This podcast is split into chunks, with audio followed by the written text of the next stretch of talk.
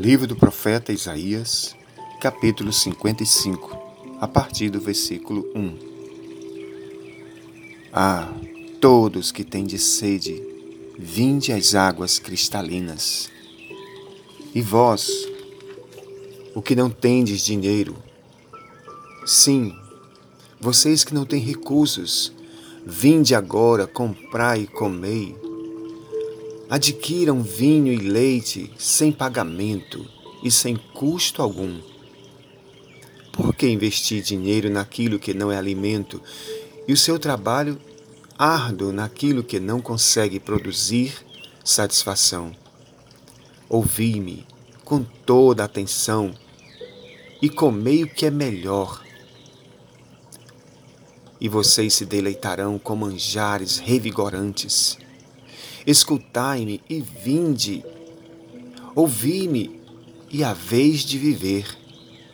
Eu farei convosco uma aliança eterna, assegurando-vos as promessas que eu falei para o meu servo Davi.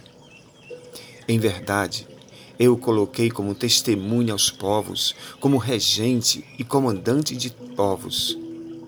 Assim, Tu chamarás por uma nação que não conheces. Sim, uma nação que não te conhece correrá para ti por causa do teu Deus, ó Santíssimo de Israel, pois ele te concedeu esplendor. Procurai ao Deus eterno enquanto é possível encontrá-lo, invocai-o enquanto está próximo.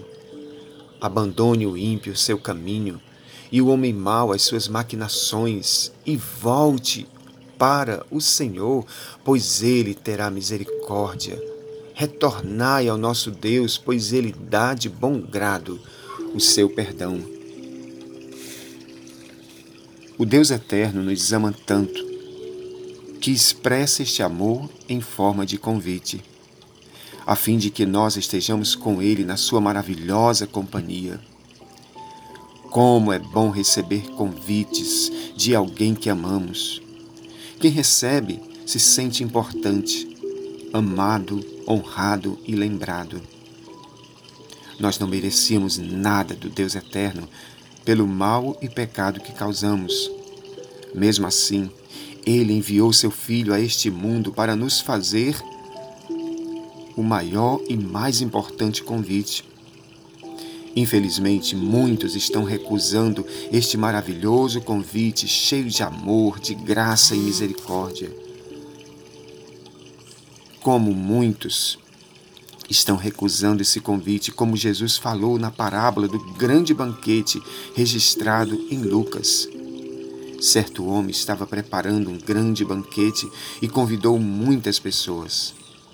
Na hora de começar, enviou seu servo para dizer aos que haviam sido convidados: Venham, pois tudo já está pronto. Mas eles começaram um por um a apresentar desculpas. O primeiro disse: Acabei de comprar uma propriedade e preciso ir vê-la. Por favor, desculpe-me. Outro disse: Acabei de comprar cinco juntas de bois e estou indo experimentá-las. Por favor, desculpe-me. Ainda outro disse: Acabo de me casar, por isso não posso ir. Lucas 14, 16 a 20. Percebam quantas desculpas apresentamos diante de Deus para recusar este maravilhoso convite. Para muitos, as coisas desta vida têm mais prioridade e importância do que as coisas de Deus. O ensino de Jesus sobre buscar em primeiro lugar o reino de Deus não encontra eco dentro dos corações. É por isso que Jesus, ao final da parábola do grande banquete, disse: Muitos são chamados, mas poucos escolhidos. Este capítulo de Isaías 55, que eu acabei de ler, pode ser resumido na seguinte frase: Deus, no uso da sua soberana vontade e amor, está convidando a todos para estarem na sua maravilhosa presença. Vejamos mais de perto o teor deste maravilhoso convite de Deus. Em primeiro lugar, O convite é para quem tem sede pelas águas de Deus. Deus inicia seu convite com um suspiro. Ah, todos que têm de sede, vinde às águas. Esta é a condição básica para receber este convite. A água é um elemento primordial à vida neste mundo. As águas aqui simbolizam um refrigério espiritual que nenhum outro alimento pode dar. Contudo, não é desta água natural que Deus está se referindo, mas das águas espirituais que saem do seu trono e regam toda a terra. Esta visão das águas de Deus foi dada a João em Apocalipse. Ele disse: Então o anjo me mostrou o rio da água da vida, claro como cristal, que fluía do trono de Deus e do Cordeiro, no meio da rua principal da cidade. Apocalipse 22, 1. Jesus também exultou no Espírito, chamando seus ouvintes para beberem destas águas. Ele disse: Se alguém tem sede, venha a mim e beba. Quem crer em mim, como diz a Escritura, do seu interior fluirão rios de águas vivas. João 7, do 37 a 39. Algo muito semelhante Jesus disse também no diálogo que teve com a mulher samaritana no poço de Jacó. Ele disse: Se você conhecesse o dom de Deus, e quem é que está pedindo água, você lhe teria pedido e ele lhe teria dado água viva. Quem beber desta água tornará a ter sede, mas quem beber da água que eu lhe der, nunca mais terá sede. Pelo contrário, a água que eu lhe der se tornará nele uma fonte de água a jorrar para a vida eterna. João 4, versículo 10 a 14. Em segundo lugar, o convite é para os humildes que não confiam nos seus próprios esforços e recursos. E vós, o que não tendes dinheiro, vinde, comprai e comei, sim, vinde e comprai, sem dinheiro e sem preço, vinho e leite. Nesta cláusula do convite, podemos ver claramente que o Deus Eterno retira de nós qualquer desculpa ou impedimento para não aceitarmos este honroso convite. Não são os nossos méritos, recursos ou esforços que nos garantem o direito de sermos convidados, mas algo totalmente pela graça maravilhosa de Deus. O preço já foi pago pelo seu Filho na cruz do Calvário. O que representam estes dois elementos, vinho e leite, aqui no convite?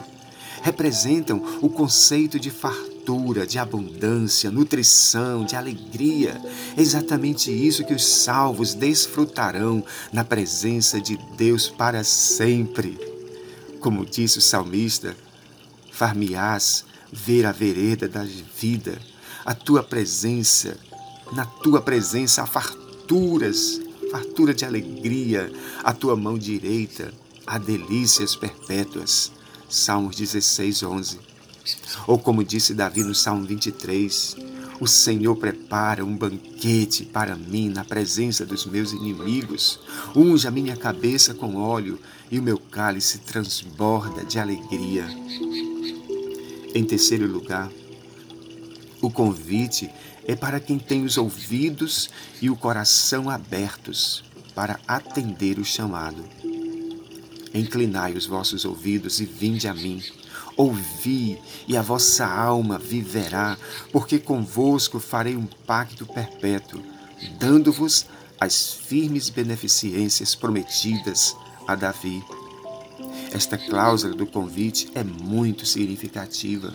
Aqui nós vemos claramente que nada é por força ou violência, como diz a palavra de Deus, mas pelo meu espírito, diz o Senhor. Zacarias 4, 6. Jesus, no seu ministério, usou uma expressão tantas vezes. Ele disse: Quem tem ouvidos para ouvir, ouça o que o Espírito diz à igreja. Como é bom ter ouvidos espirituais para ouvir a voz do nosso pastor Jesus. Ele disse que as suas ovelhas ouvem a sua voz e a seguem, porque reconhecem a voz do verdadeiro pastor. Portanto, cada um de nós somos responsáveis em aceitar ou não o convite de Deus. Isto é simplesmente o livre-arbítrio que Deus nos deu.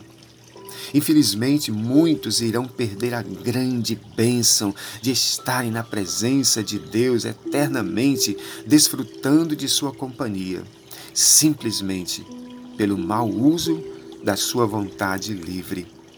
Em Apocalipse encontramos uma informação valiosa sobre isso. Eis que estou à porta e bato.